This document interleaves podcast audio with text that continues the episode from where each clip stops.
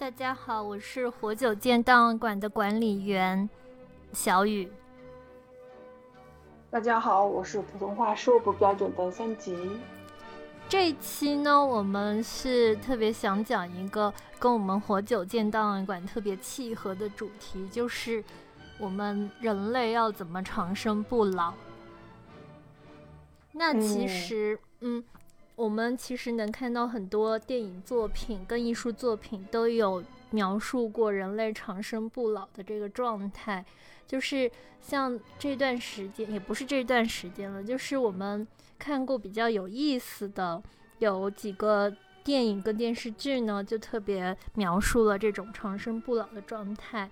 嗯，我们想先分享一下，就是有一个电视剧，它是。美剧，然后它的名字就叫做《不死法医》。他，嗯，他这个不死法医呢，其实他的这个主角名字就叫做亨利·摩根。嗯，他在纽约当法医，但是他是一个英国人。嗯，他长生不老的因素呢，主要是，呃，他死后复生，就是相当于他其实，呃，两百年前他是一个。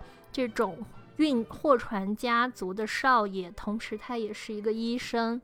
然后他有一次在那个船上作为医生的身份，呃，跟跟随这个船走的时候，就是为了救一群黑奴被枪打死了，掉到水里之后，他又复活了。嗯，但是那个时候他肯定没有意识到，就是他是复活了，只是。以为自己没有死，很幸运。然后他回到了家，但是他慢慢的发现，就是自己没有衰老的迹象。然后他的妻子也慢慢的衰老，然后他就开始意识到不一样。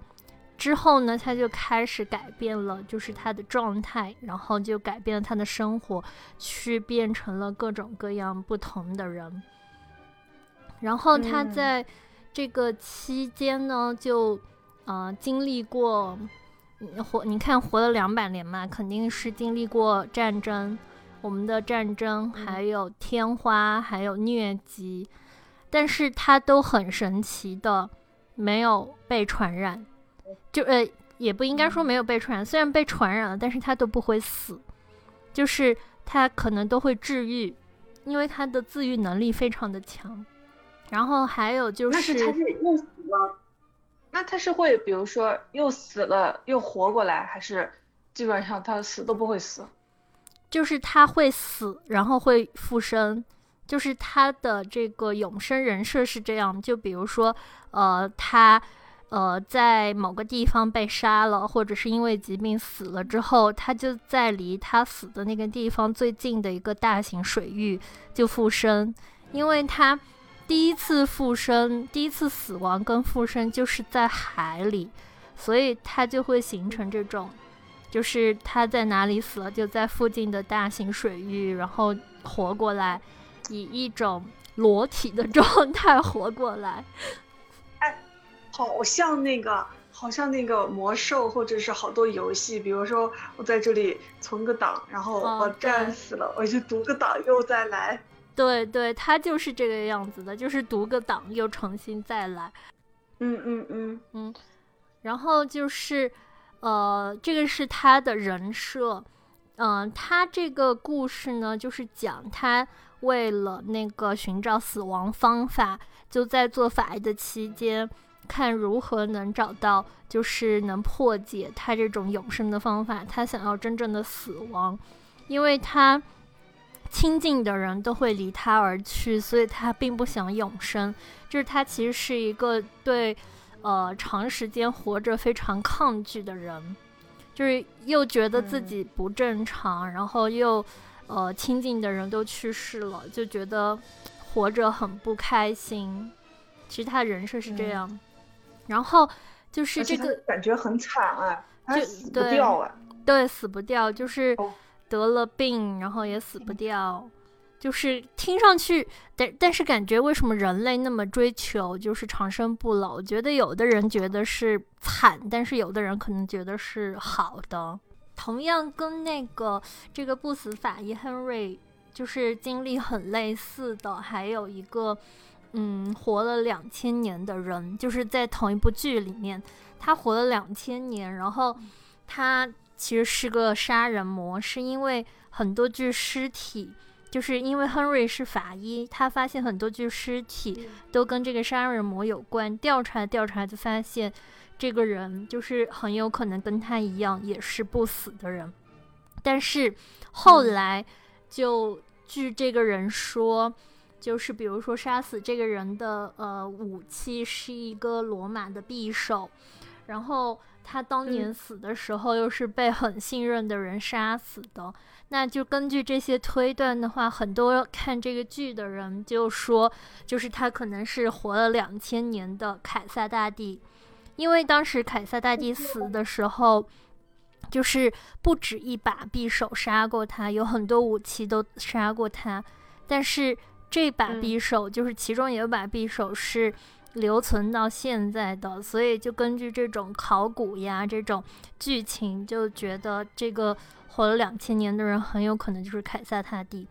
然后他们两个相遇的时候，就是一个活了两千年的人。好不容易发现了一个活了挺久的人，这个人活两百年，就觉得有一种，嗯，想要玩一下他，不是志同道合，就是想要玩一下他的这种感觉，就是制造一些困难，捉弄一下他。对对，但是是比较可怕的捉弄，因为这个人根据他的这些自述，他还有可能当过，就是因为他之前。为了研究自己怎么不死，所以他这个人还有可能当过那个开膛手杰克，就是这个活了两千年的这个人。嗯，那他就是个连环凶案，就连环杀手。对，就是很有可能连环杀手。然后，呃，他还说了一些，比如说他自己也有那种很可怜的时候，就是那个纳粹。也曾拿过他去做人体实验，就看他为什么一直不会死，可以活，对，可以活这么久，但是也没有试验出来。就是活了两千年的人跟活了两百年的人都在寻找，就是自己要怎么破解这个死亡的诅咒。后后来对他们来说，这个已经成为一种诅咒了。对，就是死不了。对，可能对有的人来说，活得久是带着名义、权利、欲望各种；但是对有的人来说，就是死不了，其实更痛苦。还有，还有就是这个剧大结局的时候，因为它只出了一季，就是这个虽然感觉可能会出第二季，但是就停了。就是第一季大结局的时候，就是活了两百年的这个人。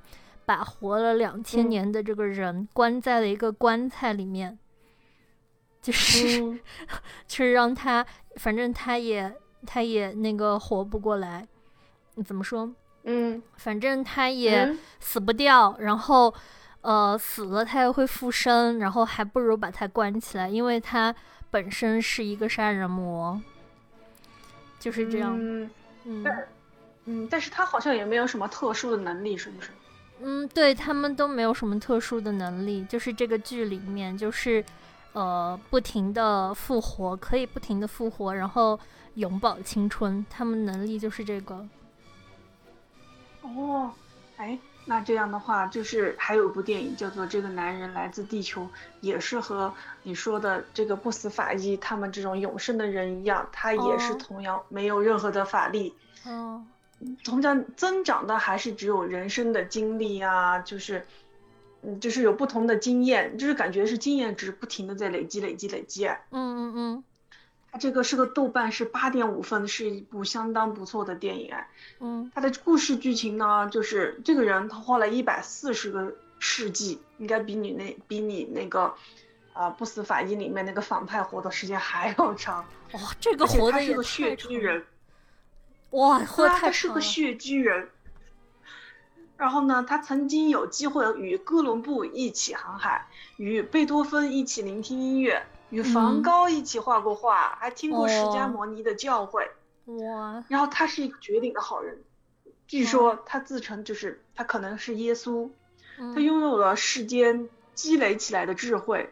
这个我觉得倒是还是啊，如果活那么长的时间，可能不断积累，你又死不掉的话，不断积累起来的，就是应该就是，嗯，就是用时间累积起来的才智慧了。嗯就说这故事的剧情就是有一天你会突然发现他就是你的一位朋友，就是一位相处多年的同事，你会怎么想呢？是用无数的问题去质问他，还是去相信他，还是也去问他无数的问题？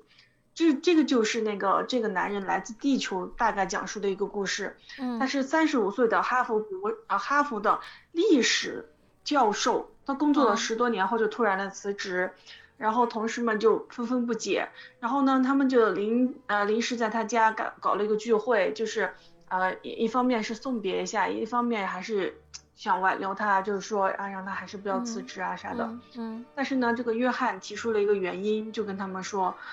约翰他自己是有不死之身，他活了一千一万四千年，并且不能在一个地方待的时间超过十年，不然他的秘密就会被发现，因为他根本就不会老哎。哦哦。然后面对约翰的说辞呢，大家就对他开始发生，呃，对他开始提出了很多很多的问题。嗯。然后这个片子和其他的科幻片不同呢。其实它大部分它就是一个场景，就是在屋内的一个场景，就是几个沙发，一个火炉，然后几个人就开始侃侃而谈，就开始他说他的，说完以后大家很震惊，就觉得他是不是疯了，然后然后就开始问他各种问题，然后呢就是一问一答，一问一答，就会让我们这种观众就无数遍的被洗脑，就是不在不知不觉中就认定了约翰就是那个耶稣，就是那个活了一万四千年的人爱。嗯哦，所以这个电影还是非常非常值得观看一下的。只要你能忍耐前几分钟，你只要能静得下心就可以看完。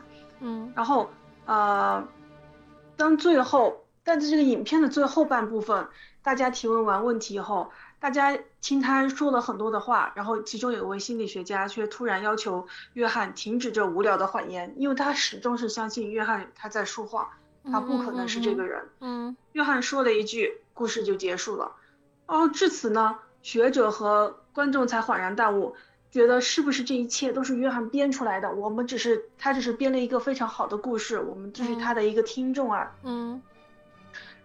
但是这个同时呢，我们也跟那个学者一样，在就是产生了很多怀疑，嗯，又怀疑他说的这个是骗人的，又说又觉得他是不是就是他说的，他就那个耶稣哎。嗯。但是最后的彩蛋就是。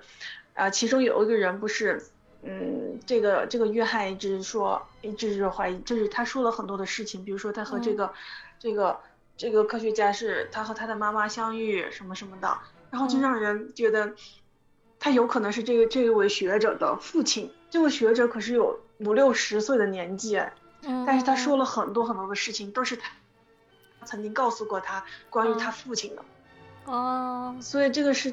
他这个故事就是还是会不了了之，就是大家呃，你他没有给出确切的答案，就是他到底是不是就是活了一千四百年的这个血巨人？哦哦哦，嗯嗯，就是只是一些，就是给人就是也也有可能是真的，也有可能只是说他因为历史知识强大就编了个故事。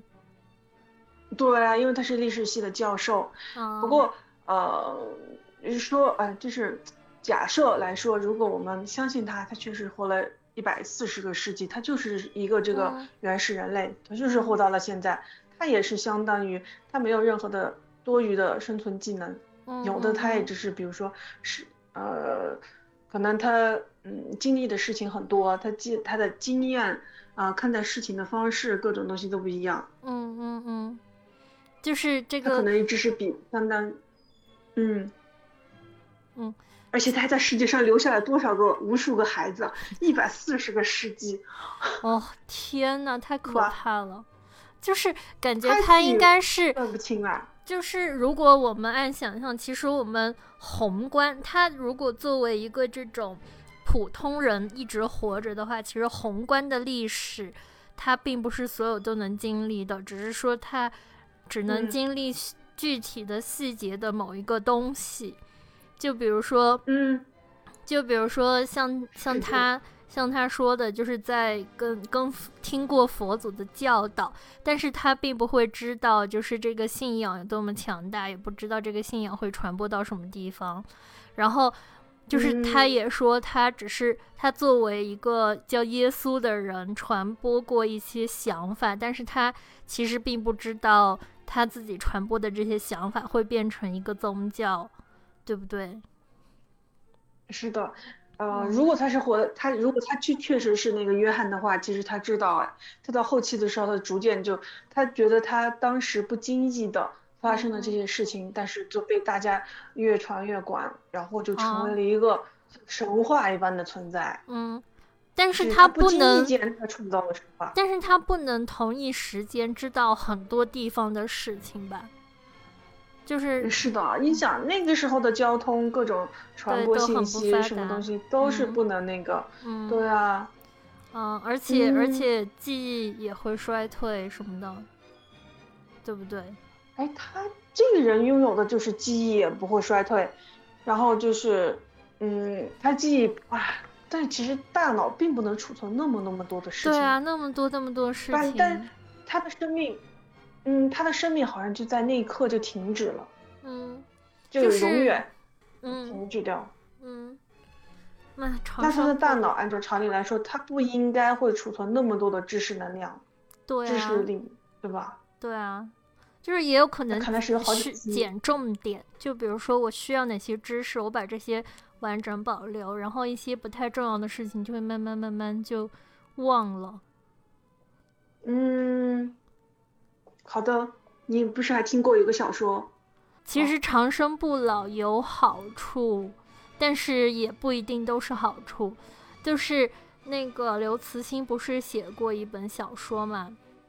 那个小说就叫做《赡养上帝》，其实他说的内容就是，上帝是一个外星种族，这个种族几乎创造了所有宇宙内的文明，但是他创造对创世创造这些文明的起因，是因为他们这个文明里面的人已经能就是做到长生不老这件事情了。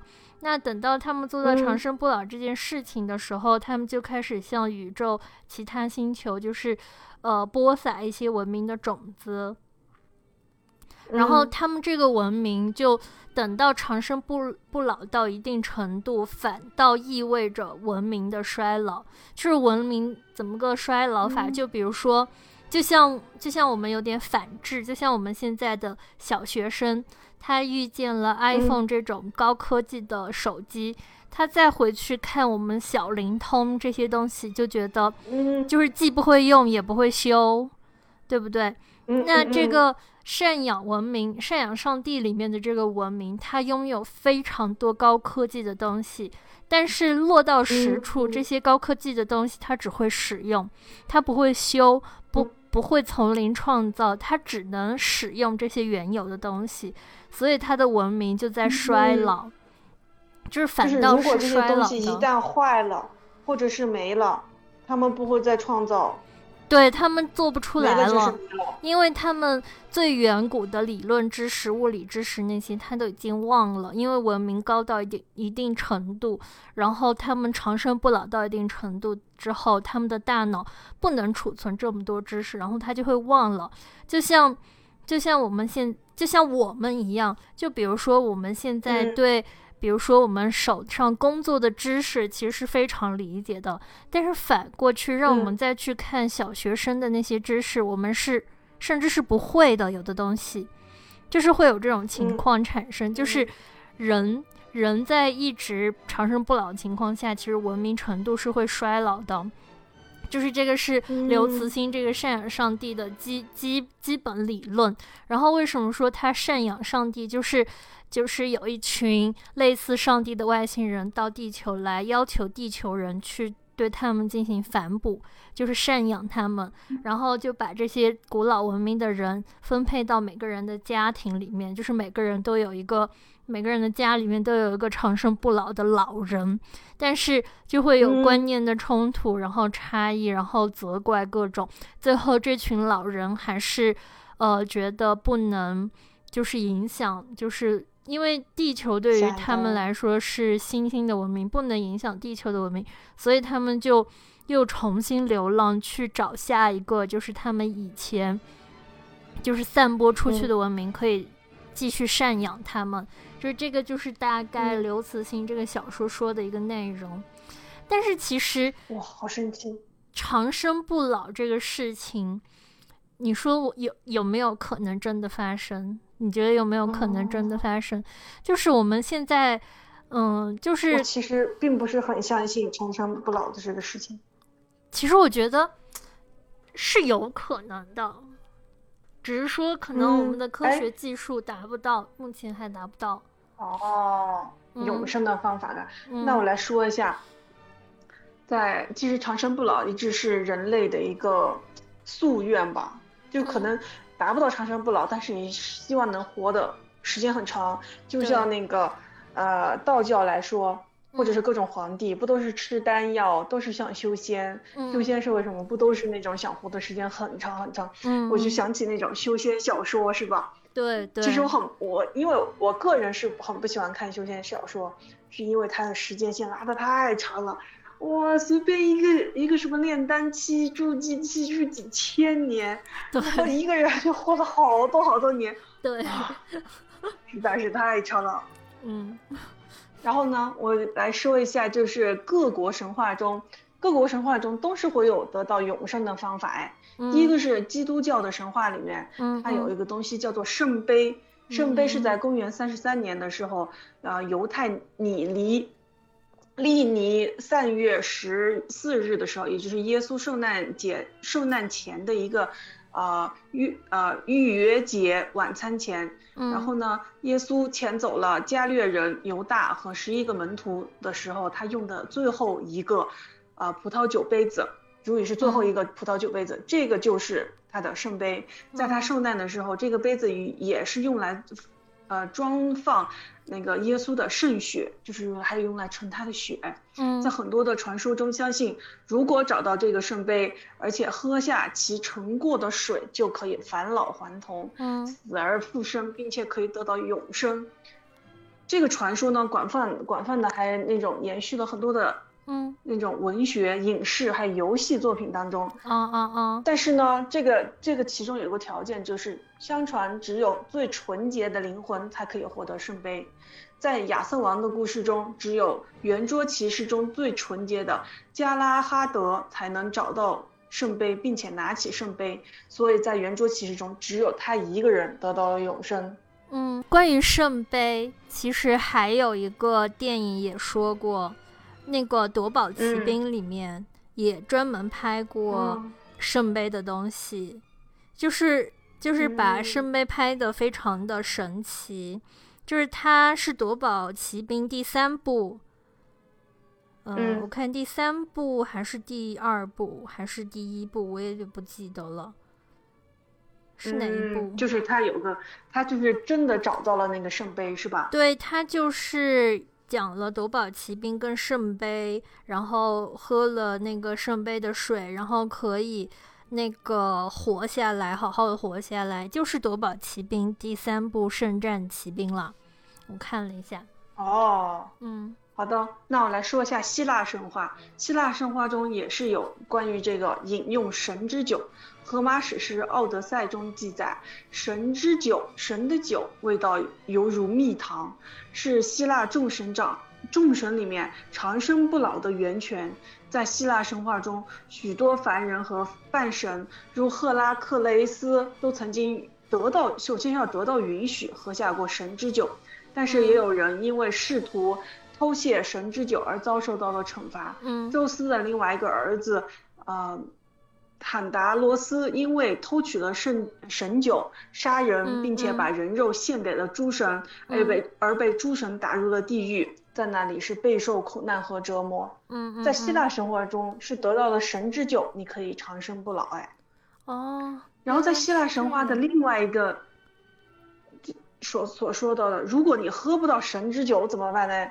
也没有关系，还有一种方法也可以长生不老，就是代价有点大，就是把众神者的发怒，在许多神希腊神话中都记载，一些凡人呢因为傲骄傲自大，然后挑战或者是戏弄众神，因此就会被众神，呃授予了永生，让其永远受罚。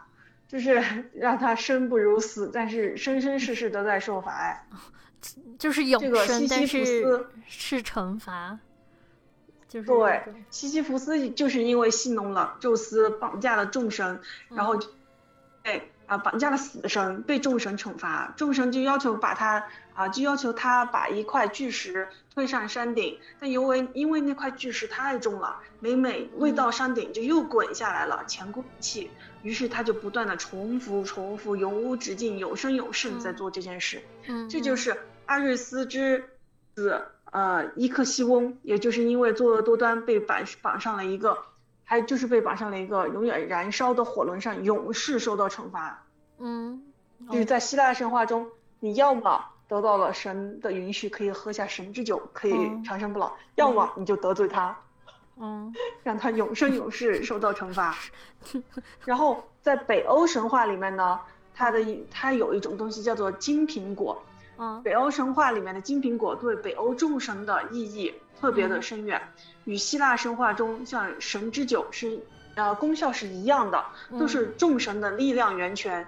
金苹果呢，长是呃，它是生长在青春女神伊登照料的园果呃果园里面。曾经有一次，伊登和金苹果被巨人夏姬抢走，众神顿时感觉到力量开始衰弱。后来众神合理的又多夺回了伊登和金苹果，才能重生获得重新获得了永生的生命感，永恒的生命感。嗯嗯嗯，这个东西为什么我会想起了我们中国的那个蟠桃？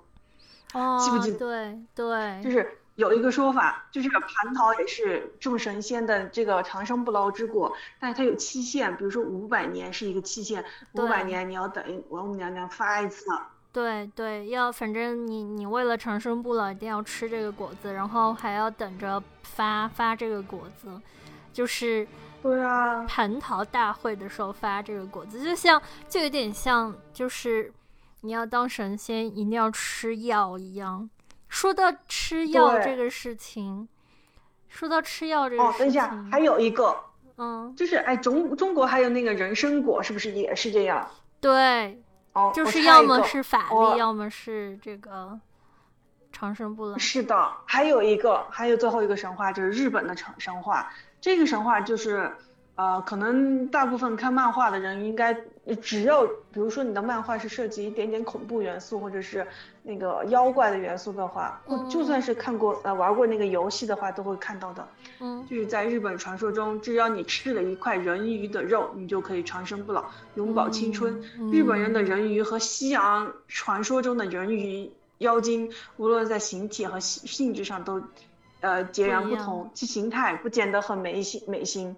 对啊，不如说是奇形怪状的比较多。它常常出现在他们的什么四国啊、九州的近海，还专挑这种暴风雨临近海边的时候去现形。在日本最出名的人鱼传说中，就要数八百比丘尼的故事了。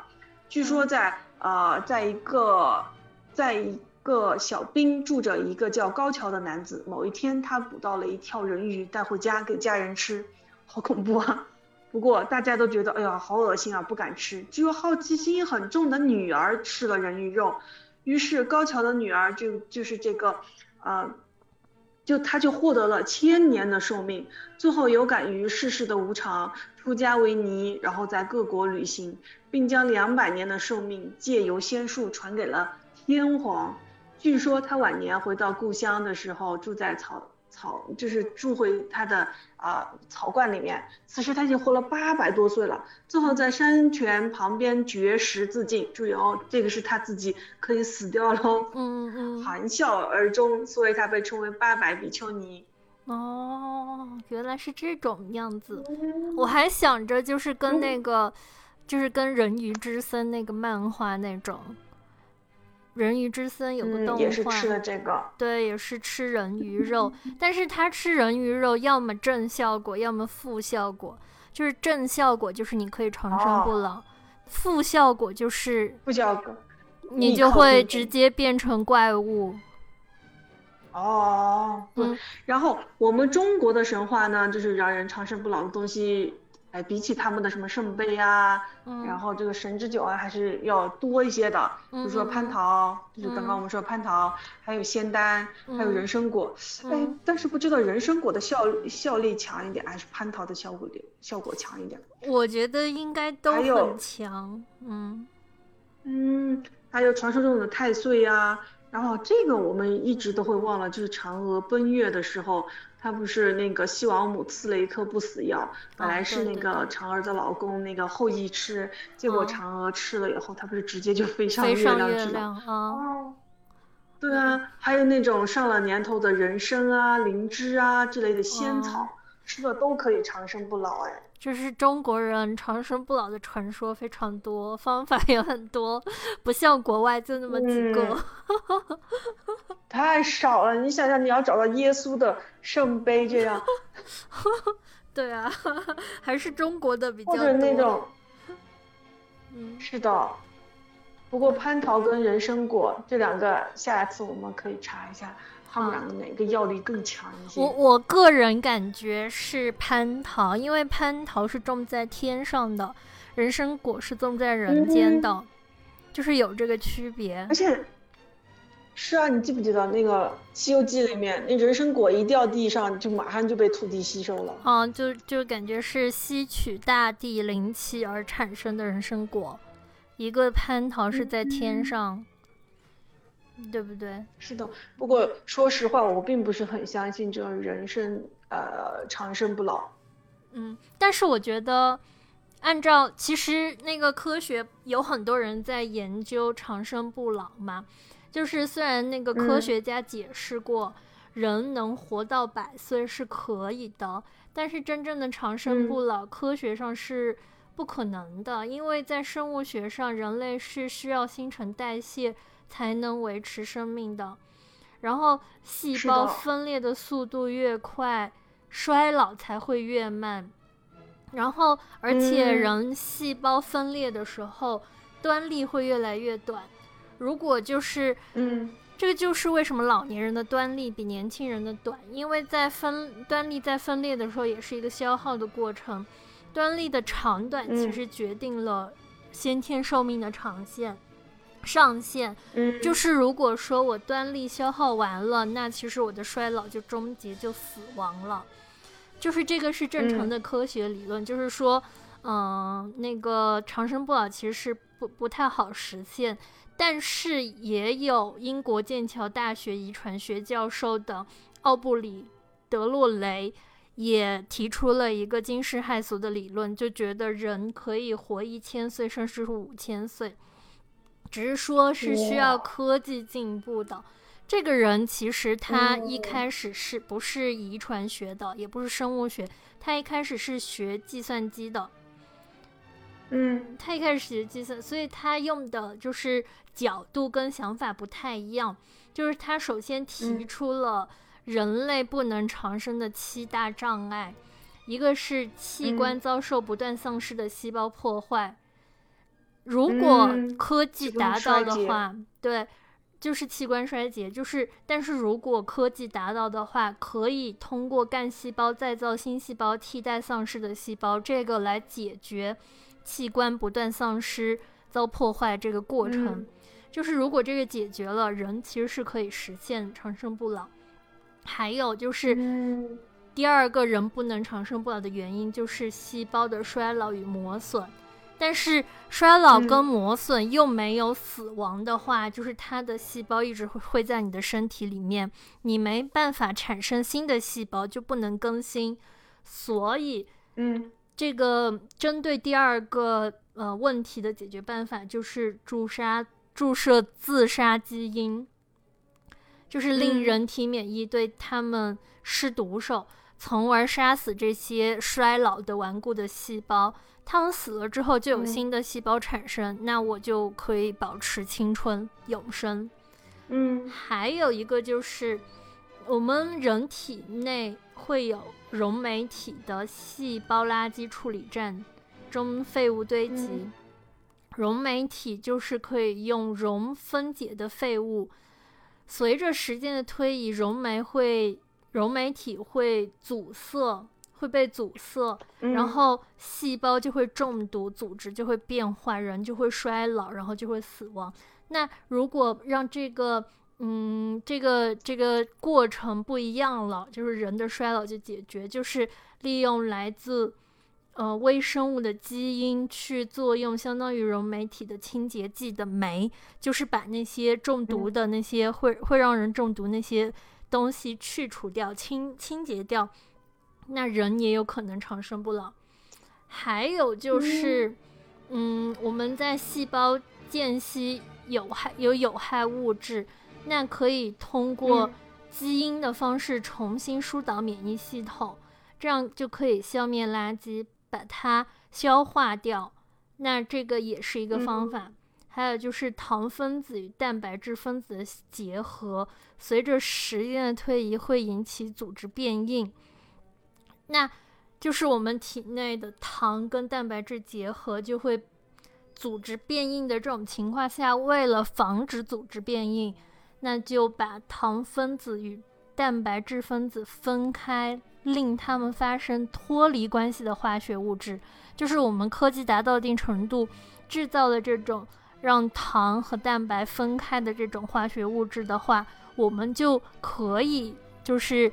呃，解决掉就是组织变硬的这个问题，还有就是线粒体 DNA 突 DNA 突变，就是刚才我们一开始说到的，由于我们的线粒体的限制，所以人一定是没办法就是长生不老的，那就可以，嗯，就可以将线粒体 DNA 输输送到细胞中。然后这样就可以得到更好的维护，嗯，但是也并不是绝对的安全，因为有害物质最终可能还是会渗进来。还有就是细胞 DNA 突变，对，可以延长。就是呃，我们通过放呃注射对付有毒化疗健康细胞，同时切断癌细胞的再生机能，然后这样的话就。就让那个肿瘤，呃，就让那个虽然肿瘤可能无法消除，但是如果化疗继续，嗯，狂轰滥炸，然后，呃，每十年换一次干细胞的话，就是这样的话会让那个细胞失去对癌症的感病性，就是相当于免疫了。我们人类对癌细胞免疫了，那我们将不会再得癌症。就是有了这种免疫系统之后，就不会得癌症，那我们死亡率就大大降低，就变成我们这七个如果科技上都能满足的话，其实我们离长生不老就是一点都不遥远。大概就是这样。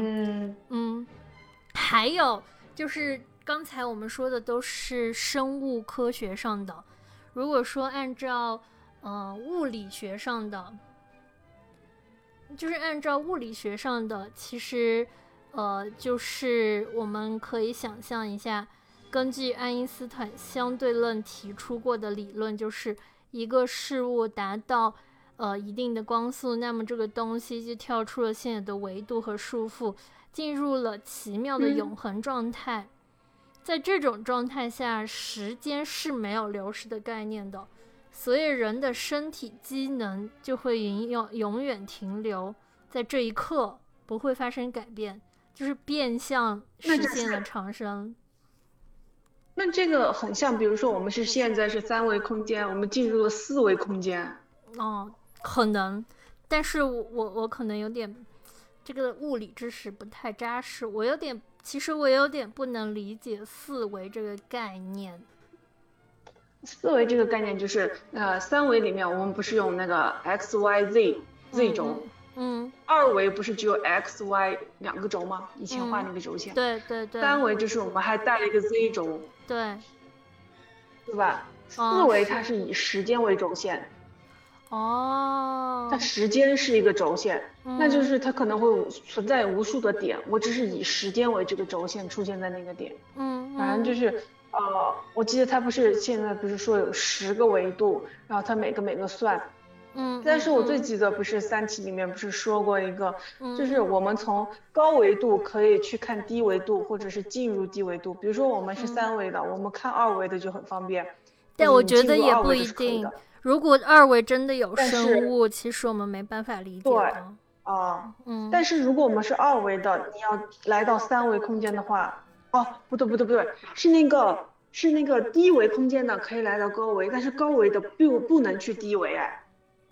嗯嗯，我就我就想起了那个，他最后《三体》的最后一集，不是那个那个外星不是直接是用了那个方法，变变向什么国，就是一个平面对，就是让所有的都变成了二维空间。嗯，对，降维打击是不是？嗯，就让所有都变成了一个二维。嗯，就像一个苍蝇拍拍下去。对啊。嗯。这个东西倒是。我觉得这个物理上这个，哎，你刚刚说的那个医学上那种的嘛，现在不是有很多的医美项目，嗯，有的就是比如说给你注射什么干细胞，就让你延缓衰老，延缓衰老，什么清理那个体内的什么细胞垃圾各种。其实我觉得这个是有用的，就是你有没有发现我们这一代的普遍的大家的长相？跟我们上一代的你脑子里的大家的长相，其实是就是同一年龄段的时候，其实完全不一样。我觉得，嗯，就是你有没有这种感觉？是因为社会发展的问题，就是比如说我们就是我们并没有以前的人那么的辛苦。嗯，也有可能，就是我觉得像我们这一代，就是我觉得九八年跟八二年的。就是我感觉长相差别已经不大了，就是可能是我的错觉，就是我认识的人里面，就是这个区间段的人其实都长得差不多，就是给我的感觉是这样。那么显老。对，一就是就是小的也不是很小，老的也不是很老，就是我的感觉是这种。嗯，可能是人类发展的这种水平吧，应该就是。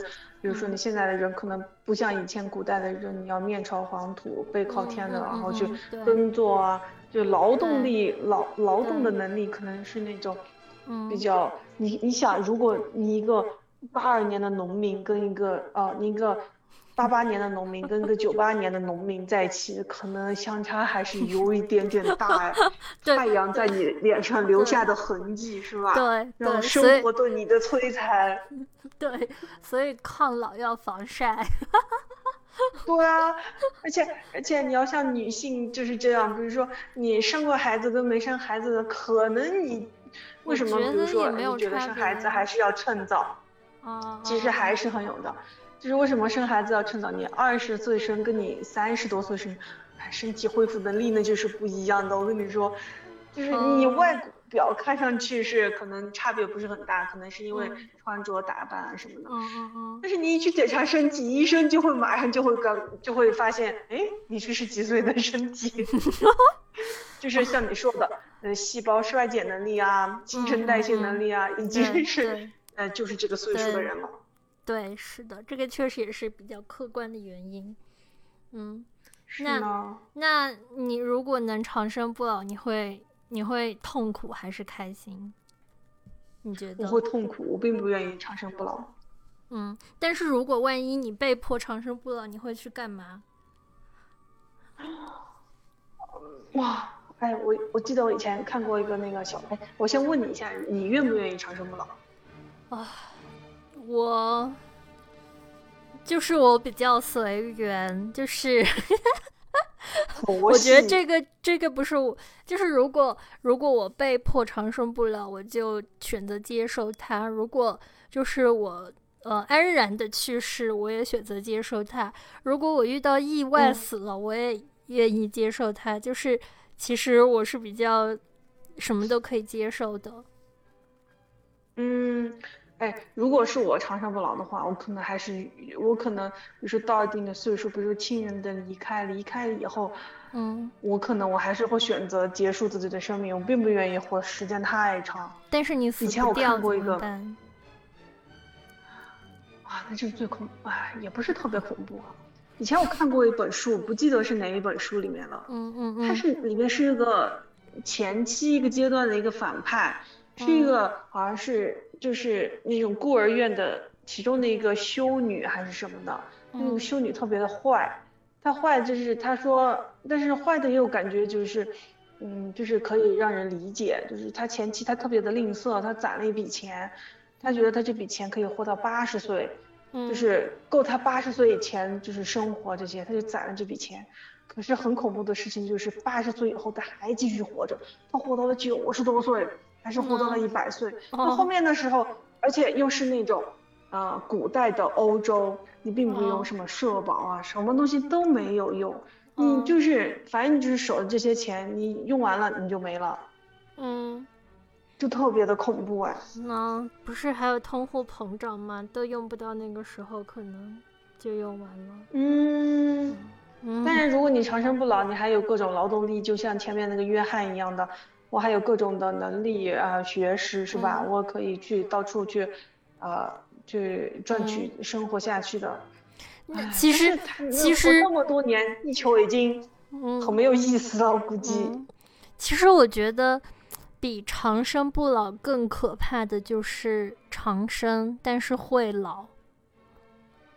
这个是不是很可怕？我觉得这个很可怕。哎，哎，这个为什么会让我想起那个老巫婆？那，嗯，然后老巫婆感觉不就是活的时间很长，然后又死不掉？嗯，对，这个确实是的。对，我觉得这个是比较可怕的。长生但是会老，这个确实是比较可怕的。嗯，所有的女人都希望长生不老，没有吧？我想起所有的女人只希望不老，没有希望长生吧？呃，哎，你有没有看过那个什么《逃出克隆岛》？嗯，看过，看过了。那那个就是其中你说的那个什么细胞，比如说。呃，我利用细胞再生，或者是我利用什么，然后再重新，比如说我的肝坏了，我在那边再克隆个自己，然后，然后那个叫啥，我就用我的细胞，对啊，然后我的肝坏了，我就用克隆岛上的自己的肝，然后切换给真实世界的自己的肝，哎，你哪里坏了坏哪里。嗯，对。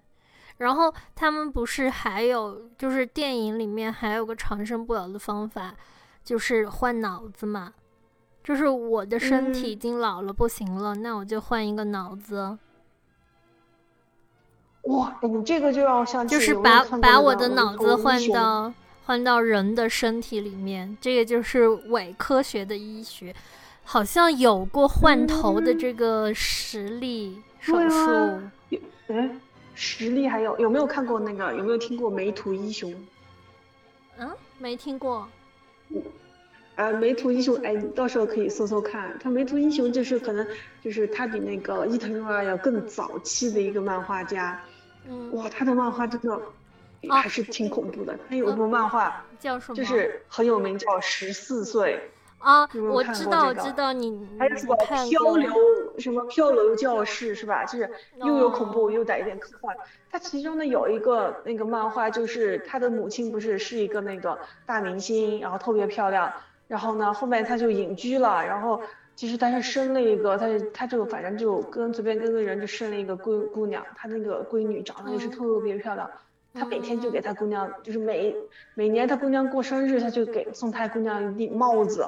实际上就是量他的头围啊。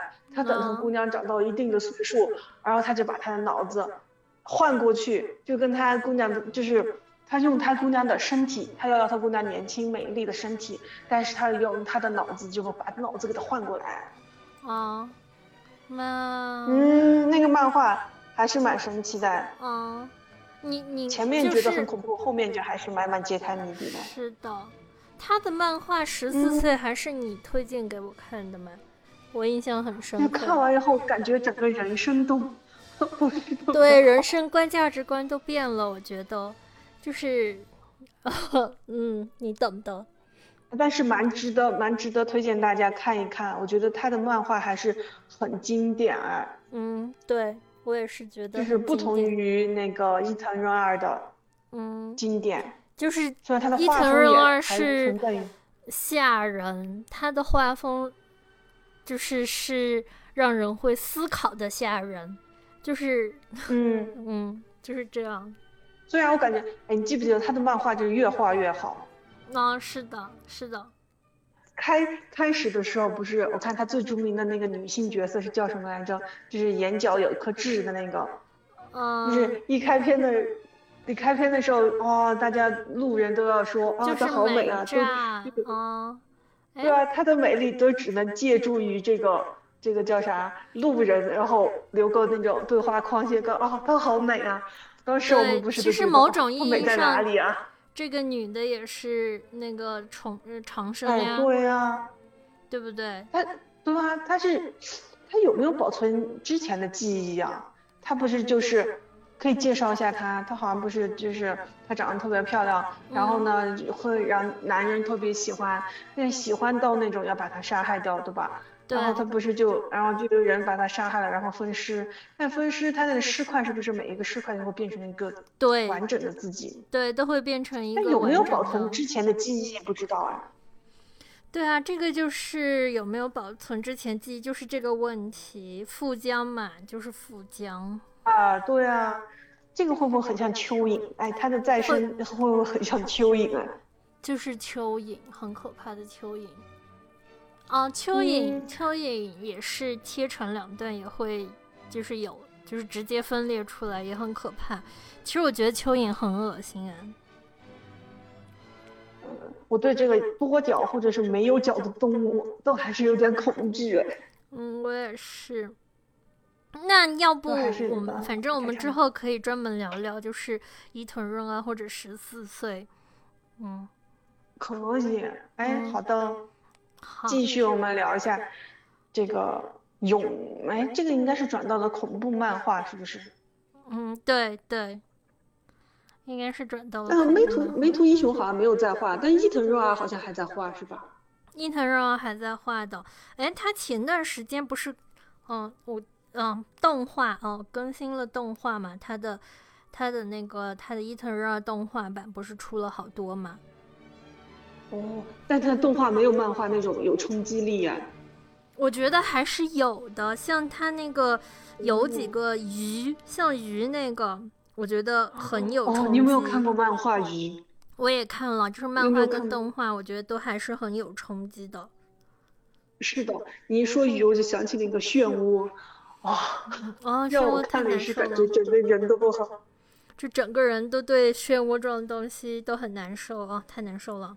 嗯，哎，不过我觉得伊藤润二的漫画就是画到后期，就是他还是很会留悬念，就是这个故事，呃，他不一定就说完，就是例如很多的短片也是一样，就是后期我感觉他越画越好，就是感觉就是，嗯，哦，他并不像很多东西，我我画个结尾，就是这个坏人是死了没有？对对对，他画的是那种更多的就是那种心理恐惧，但是他画的恐怖有时候就是也不分来由。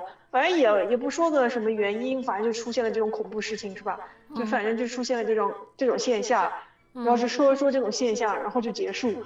嗯嗯 然后整个人就是 就是听到了，就像是听到了这个消息，然后后续呢没了。哈哈哈是的，就引人发发起深思哎。嗯，就是下次我们可以聊一下这个。可以可以，我觉得可以聊一下恐怖片之类的。嗯，恐怖漫画。你现在还看看不看恐怖漫画？哎，你现在看不看恐怖片？不看，因为我害怕。我想要有人陪我看。我想要有人陪我看。我也是，我已经再也不敢看恐怖电影了，我都觉得太害怕了。我连看恐怖解说我都觉得可怕的要死，就是我得有人陪我看才行。哎，你说这个这两天的电影，我就想起那个哥斯拉大战那个金刚，你有没有去看？你准不准备去看？我我还没有来得及看，什么时候去看？其实我觉得还是挺期待的，因为对这个对巨大的东西，我觉得这个电影啊，应该很值得去电影院观看啊，它的效果肯定很不错啊。虽然我是站金刚这一排的。但是按照按照科学分析，金刚不应该有这么大这么高，所以真的是硬生生的把它拉这么大这么高。嗯，是的，不然我觉得它也很难生活下去了。这种巨大的猩猩。对啊，他他要打你哥斯拉，我觉得又不很不好打。你看哥斯拉的身体疙瘩疙瘩的，完全就是一个铠甲状的，是吧？嗯。而且他还会吐那种什么原子光射。对啊，就是，但是猩猩的好处。这是个灵活的肉肉肉。碰到一个。但是金刚你想，它这是个比较灵活，但是但金刚比较有好处就是它会用手，它可以手撕。嗯，它比较像人，它可以用工具，可以手撕，可以跳来跳去。就是不只是硬刚而已，对。但是我觉得不太科学的。硬刚不了啊。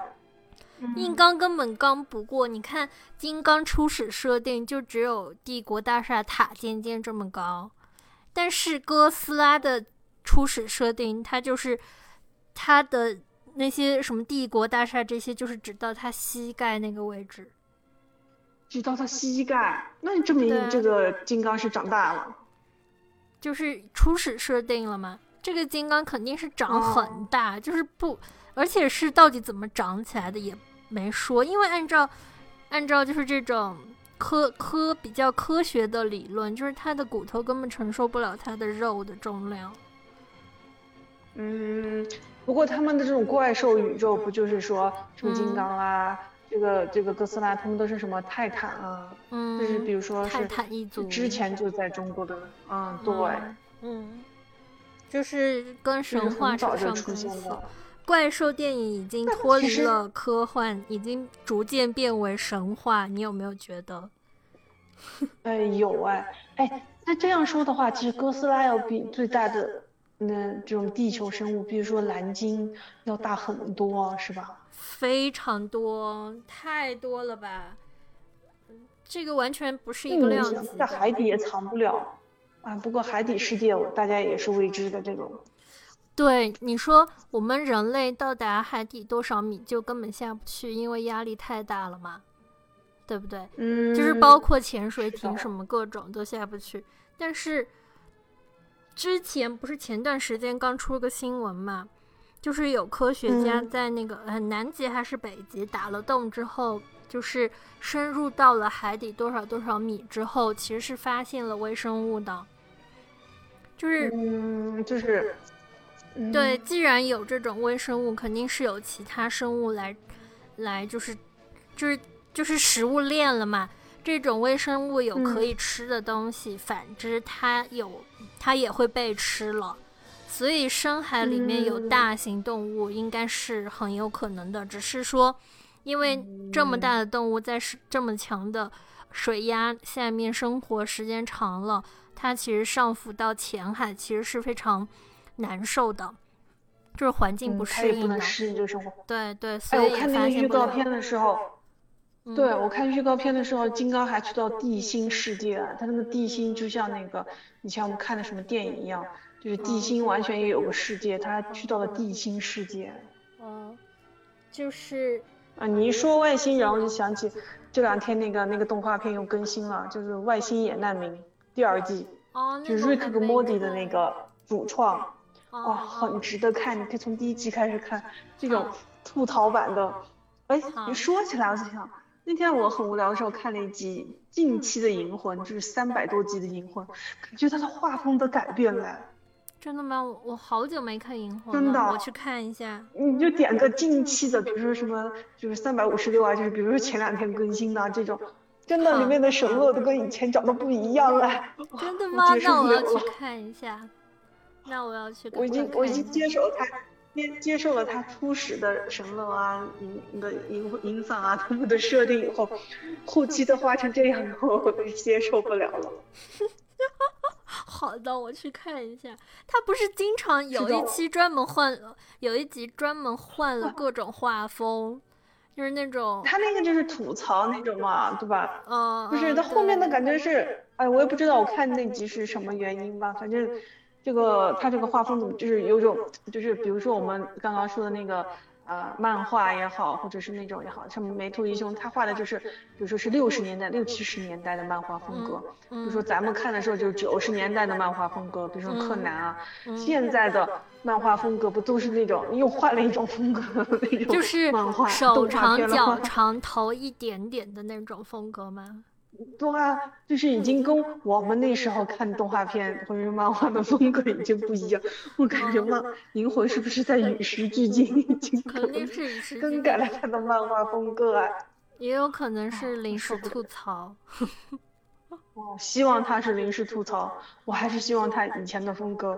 虽然我比较喜欢看里面的短片，我不喜欢看里面的长片。哦，他的电影我喜欢看里面的日常。对他电影跟长篇太难受了，都是都是大的世界观，就是不好笑，要很正经的去看。嗯，而且感觉他他的大世界观走向肯定就是个悲剧嘛，是吧？对啊。总觉得就是个悲剧现实，就是很热血，大的世界观就是又现实又热血又悲剧，然后又又要什么，最后又要各种和平，巴拉拉，就是没有小的日常的那种好笑好玩。是的，那只希望看到日常的吐槽。嗯，那我们今天就先聊到这里。然后好的，再见了。好的，大家拜拜喽！拜拜喽！